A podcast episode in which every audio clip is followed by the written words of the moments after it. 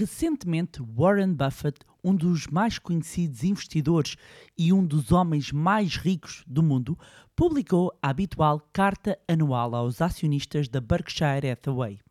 No mais recente episódio do podcast Moneybar, falamos sobre os principais recados deixados por Buffett e as lições que podemos retirar desta carta. Olá, o meu nome é Bárbara Barroso, sou especialista em educação financeira e finanças pessoais e sejam bem-vindos ao Money Bar. Money!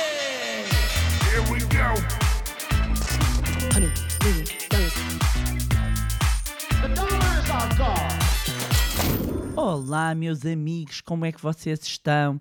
Espero que estejam todos bem, de boa saúde, pois hoje vamos falar da célebre, a famosa carta que Warren Buffett escreve aos acionistas e cuja última foi conhecida há alguns dias. Por norma, o mundo financeiro para para escutar Warren Buffett.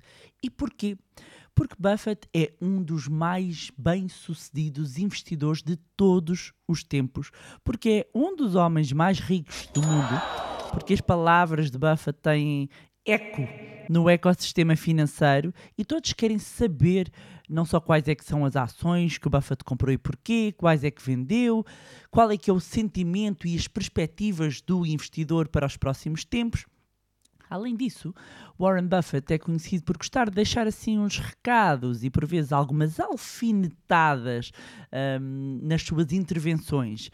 E umas vezes guarda essas alfinetadas para a reunião geral uh, da Berkshire Hathaway, o conglomerado que gera com o seu amigo de longa data Charlie Munger, que caso não saibam, o Charlie eh, atualmente tem 99 anos e o Buffett 92, um, e eh, este é sempre um momento quase solene.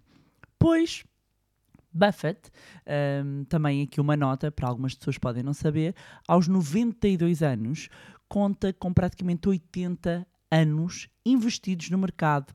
É isso mesmo. É que Buffett começou no mercado, comprou a sua primeira ação aos 11 anos. Talvez pondo em números eh, possa-se conseguir entender a razão pela qual não só todos escutam Warren Buffett, como a filosofia de investimento em valor tem, passa a redundância, o seu valor. Como CEO da Berkshire Hathaway, os números revelam que desde 1965 até 2022, a Berkshire teve um ganho anual composto ou capitalizado de 19,8%, ou seja, um ganho médio de 19,8% ao ano. É quase o dobro do S&P 500, o índice que agrega as 500 maiores ações norte-americanas, que nesse mesmo período apresentou um ganho anual composto de 9,9%. Ou seja, em termos acumulados, neste período de 57 anos, a Berkshire Hathaway apresentou um ganho, e tenho de dizer isto devagar porque a percentagem é enorme, ou seja, em termos ah, ah, anualizados composto, 19,8% comparam com ah, a média do mercado de 9,9%. Mas se nós fôssemos ah, ah, fazer aqui o, o ganho total, ou seja, imaginando que eu compro uma ação da Berkshire ah, no início de 1965 e depois invisto, outra pessoa investe no S&P 500, qual é que tinha sido o ganho total?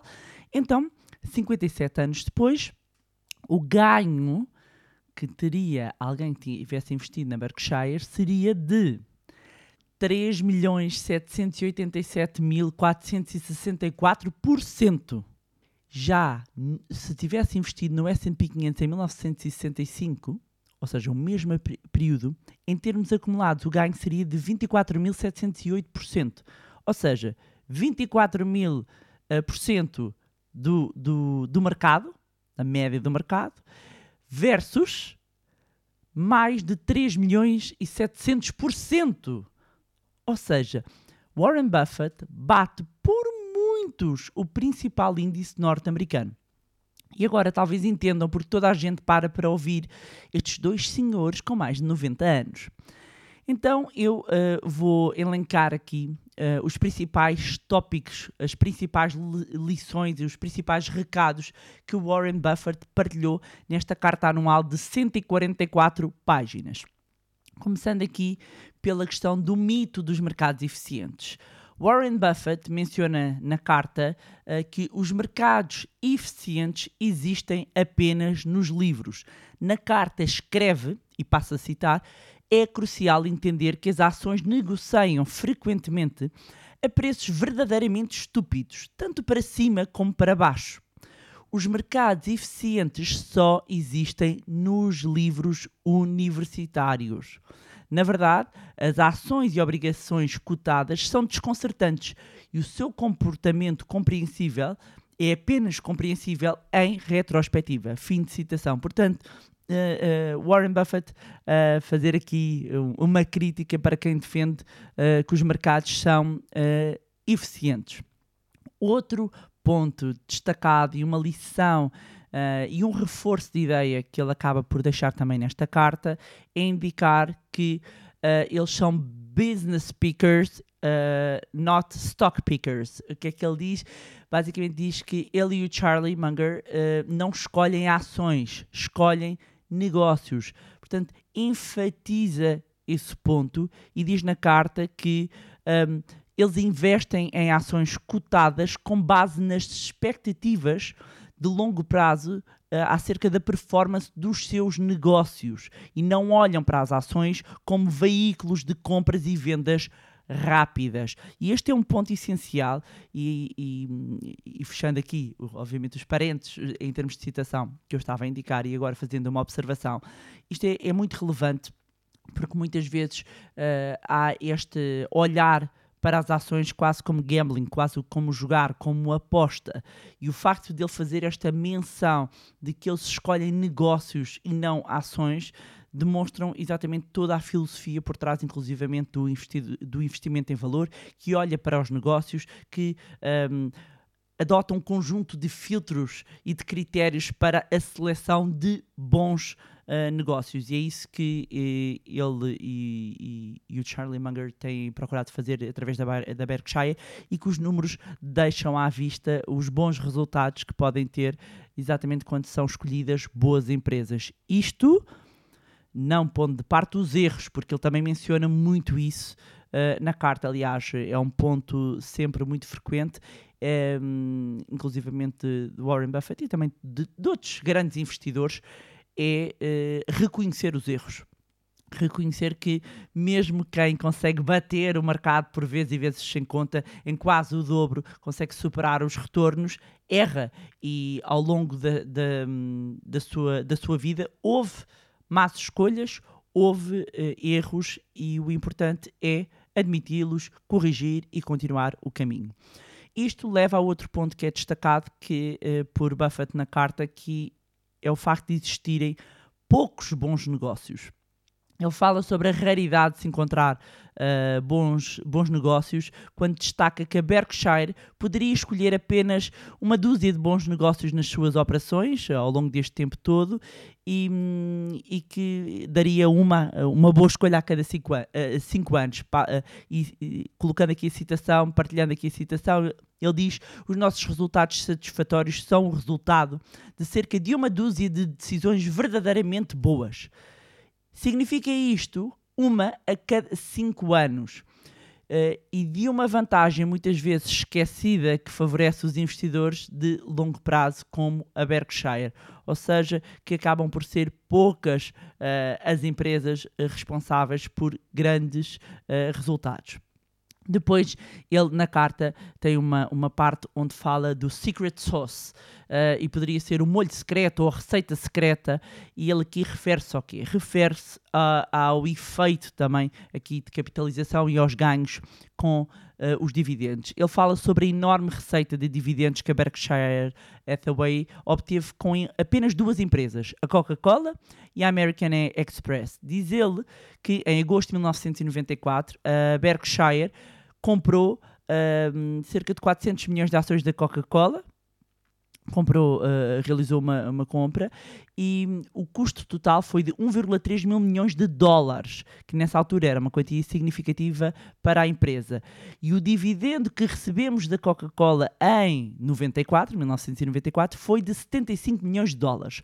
Ora, em 2022, esse, eh, esse ganho de dividendos tinha aumentado para 704 milhões de dólares, ou seja, de 75 milhões iniciais, uh, foram em 2022 704 milhões de dólares. O crescimento, diz ele, ocorreu todos os anos, tão certo como os aniversários.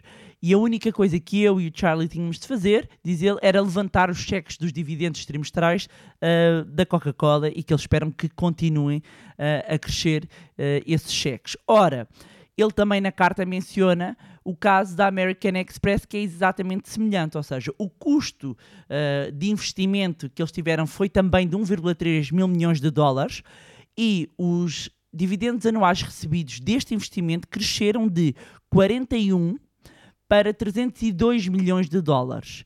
E também aqui ele espera que estes ganhos continuem um, a crescer, embora indique que, uh, sendo agradáveis, estão de longe de serem espetaculares mas trazem com eles ganhos importantes também no preço das ações. Ou seja, estas duas empresas eles obtiveram não só ganhos por via de dividendos, mas também da valorização das ações. E diz ele na carta que no final do ano de 2022 o nosso investimento na Coca-Cola valia 25 mil milhões de dólares e na American Express 22 mil milhões de dólares. E cada posição representa cerca de 5% do valor líquido da Berkshire. Fim de citação. Reparem bem aqui. Investiram 1,3 mil milhões de dólares em cada uma e estão a ganhar 25 mil milhões de dólares numa e 22 mil milhões de, de dólares noutra. É por isso que ele, uh, uh, mesmo na carta, uh, indica uma lição para os investidores e passa a citar: As ervas daninhas definham, mas as flores florescem. Com o tempo, bastam apenas alguns vencedores para fazer maravilhas. E sim, ajuda a começar cedo e viver até aos 90 anos. Fim de citação. Portanto, claramente uh, uh, a mencionar também aqui o efeito do tempo uh, como um, um, fator a favor deste crescimento, não só do, do, do, investimento através dos dividendos, como também da valorização das próprias ações. Depois, outra lição que podemos retirar da carta tem a ver com a preferência de ações em vez de obrigações e diz que se em vez de investir 1,3 mil milhões de dólares tanto na Coca-Cola como na American Express na década de 90, se a Berkshire tivesse investido em obrigações, como por exemplo títulos a 30 anos, o investimento teria gerado apenas um retorno de 80 milhões de dólares no entanto, ao preferir investir em ações, a Berkshire agora ganha quase mil milhões de dólares por ano. E o investimento total das duas, combinado, vale 47 mil milhões de dólares, ou seja, 10% do património líquido uh, da Berkshire. Outra, uh, outra alerta, outra alerta que ele deixa um, é uh, com o facto dos resultados trimestrais poderem ser enganosos que é que ele quer dizer com isto? Ele aponta que o, os resultados eh, trimestre a trimestre da Berkshire nas manchetes, dos jornais, nos mídias, podem ser extremamente, podem não, ele diz são extremamente enganosos e podem desinformar os investidores. Uh, porque um, eles uh, acabam por estar a olhar para um curto espaço de tempo. E aproveitando para, para uh, indicar aqui que a Berkshire Hathaway registrou um resultado líquido de 18,16 uh, mil milhões de dólares uh, no quarto trimestre de 2022, o que representa uma queda de 53% na comparação com o igual período do ano anterior. Outra lição e outro ponto muito mencionado na sua carta tem a ver com o programa de recompra de ações próprias. E ele diz, porque para quem não sabe, a empresa tem um programa de recompra de ações próprias e há muitas pessoas eh, eh, que criticam que continuem a recomprar hum, ações próprias, ou seja, optarem por, eh, por este tipo de programas, mas eu depois também noutro episódio posso falar mais em detalhe disto. Mas ele diz na carta que as recompras são boas quando feitas a preços que agregam valor. Por outro lado, quando uma empresa paga demais por isso, os acionistas atuais tendem a perder. E então ele diz o seguinte: vou citar: quando uma empresa paga demais pelas recompras, os acionistas perdem. Nesses períodos, os ganhos fluem apenas para os acionistas que vendem as ações e para o amistoso, mas dispendioso, banqueiro que recomendou as compras. E ainda lança mais uma farpa. Vou citar agora: quando nos dizem que todas as recompras são prejudiciais para os acionistas ou para o país, ou particularmente benéficas para os CEOs, estamos a ouvir alguém economicamente iliterado ou um demagogo com língua de prata. Personagens que não são mutuamente exclusivas. Portanto, fim de citação. Warren Buffett aqui um, a ser também ele crítico de quem o critica relativamente à recompra um, de ações uh, próprias. Outra lição que Warren Buffett passa nesta carta tem a ver e menciona por várias vezes, e aliás, os números que eu mencionei no início demonstram exatamente isto, que é o efeito de capitalização é a chave do sucesso. O efeito de capitalização, uh, estamos a falar aqui do, do efeito dos juros compostos.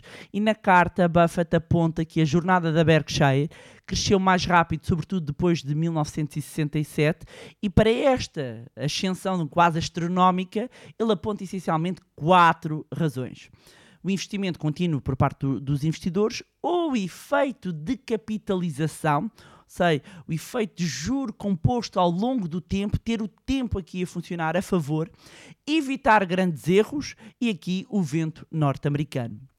Isto leva-nos uh, uh, à próxima lição que Warren Buffett procura passar também nesta carta, que é recorrente, nunca aposte contra a América. Ele já tinha passado esta mensagem, voltou a repeti-la nesta carta, indicando nunca aposte contra a América. Diz Warren Buffett, passa a citar, eu tenho investido ao longo de 80 anos, mais de um terço da vida do nosso país. Apesar da propensão, quase entusiasmo, dos nossos cidadãos à autocrítica e à dúvida, ainda não vi um momento em que fizesse sentido fazer uma aposta de longo prazo contra a América. E duvido muito que qualquer leitor desta carta tenha uma experiência diferente no futuro. Fim de citação, diz Warren Buffett na carta. Outro ponto também mencionado na carta tem a ver com o facto da alavancagem ser perigosa. Ele cita o seu parceiro de longa data, Charlie Munger, para apontar que a alavancagem é perigosa uh, porque não existe 100% de certeza ao investir. Isto significa que, apesar de se poder obter altos ganhos, ehm, sobretudo no, no, curto prazo, quando o investimento cai, pode levar a uma anulação total dos ganhos anteriores. E partilha uma frase do amigo, passa a citar, no investimento são, uh, não existem, no investimento não existem coisas 100% seguras. Assim, o uso da alavancagem é perigoso uma fila de números maravilhosos multiplicados por zero será sempre zero. Uh, não conte ficar rico duas vezes. E, e portanto, deixar o, o, alerta através dessa frase do uh, Munger. Agora, último ponto aqui que eu gostava de destacar, há muitos pontos, eu estou-vos aqui a resumir um bocadinho do, dos pontos das lições e dos recados que ele deixou, que é uma lição que diz: não há nada melhor do que ter, no fundo, um bom parceiro. E ele indica na carta que tanto ele como o Munger pensam de forma semelhante um, e destaca um conjunto de frases e alguns pensamentos de Charlie Munger que ele concorda. Eu vou só selecionei algumas frases, são várias. Uma é que o mundo está repleto de jogadores e eles nunca terão tão bons resultados como um investidor paciente. Portanto, aqui um, um apelo à paciência do investidor. Depois, outra frase uh, indicada é: se não vê o mundo da forma como ele é, é como avaliar uma coisa com uma lente distorcida. Uma frase também muito interessante. Outra frase que é: escreva o obituário que deseja e depois comporte-se de acordo com ele.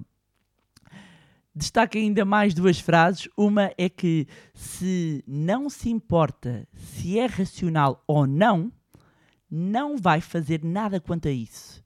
Vai continuar irracional e conseguir resultados péssimos. E por fim, a frase que destaquei, porque volta a, a, a indicar que há mais, a paciência pode ser aprendida.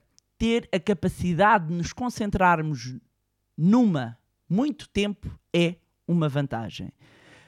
Hum, há aqui, eu ia dizer, mas vou, há mais duas, há mais duas, há mais duas. Vou destacar mais estas também. Estava aqui a ver, vou destacar mais estas. Uma é que uh, Warren e eu, porque isto são frases do, do, do Charlie Munger, Warren e eu não nos preocupamos com a espuma do mercado. Procuramos bons investimentos a longo prazo e, teimosamente, mantemos-los em carteira muito tempo. A outra frase é: tem que continuar a aprender se quer ser um grande investidor. Quando o mundo muda, tem que mudar. Há muito mais frases nesta carta e eu vou deixar também o link na descrição para quem quer ler as 144 páginas com vários insights. Uh, mas além destas frases de Munger e, e, e de Buffett, um, eu aproveito o tema do episódio e adiciono aqui também uma, uma frase que acho que faz sentido e vai ao encontro dos pensamentos. Encontre um mentor que tenha provas dadas e a capacidade de o desafiar e fazer crescer e mantenha-se por perto dele. Quem diz dele, diz dela. E pronto, era isto. Tinha para vos trazer mais um magnífico episódio do podcast Manibar. Dizer-vos uh, que continuamos aí a preparar uh, novidades, portanto, não se esqueçam de subscrever a newsletter do Manilab. Já sabem também que podem continuar a acompanhar-nos nas redes sociais: Facebook, Instagram, LinkedIn, juntarem-se ao nosso grupo no Telegram. Todos estes links vão encontrar na descrição deste vídeo. Mais uma vez, não se esqueçam de subscrever o podcast através da plataforma que estiveram a ouvir e se gostaram do conteúdo e acham que vai ser útil a outras pessoas, partilhem. Quanto a nós, encontramos no próximo Money Bar. Money! Here we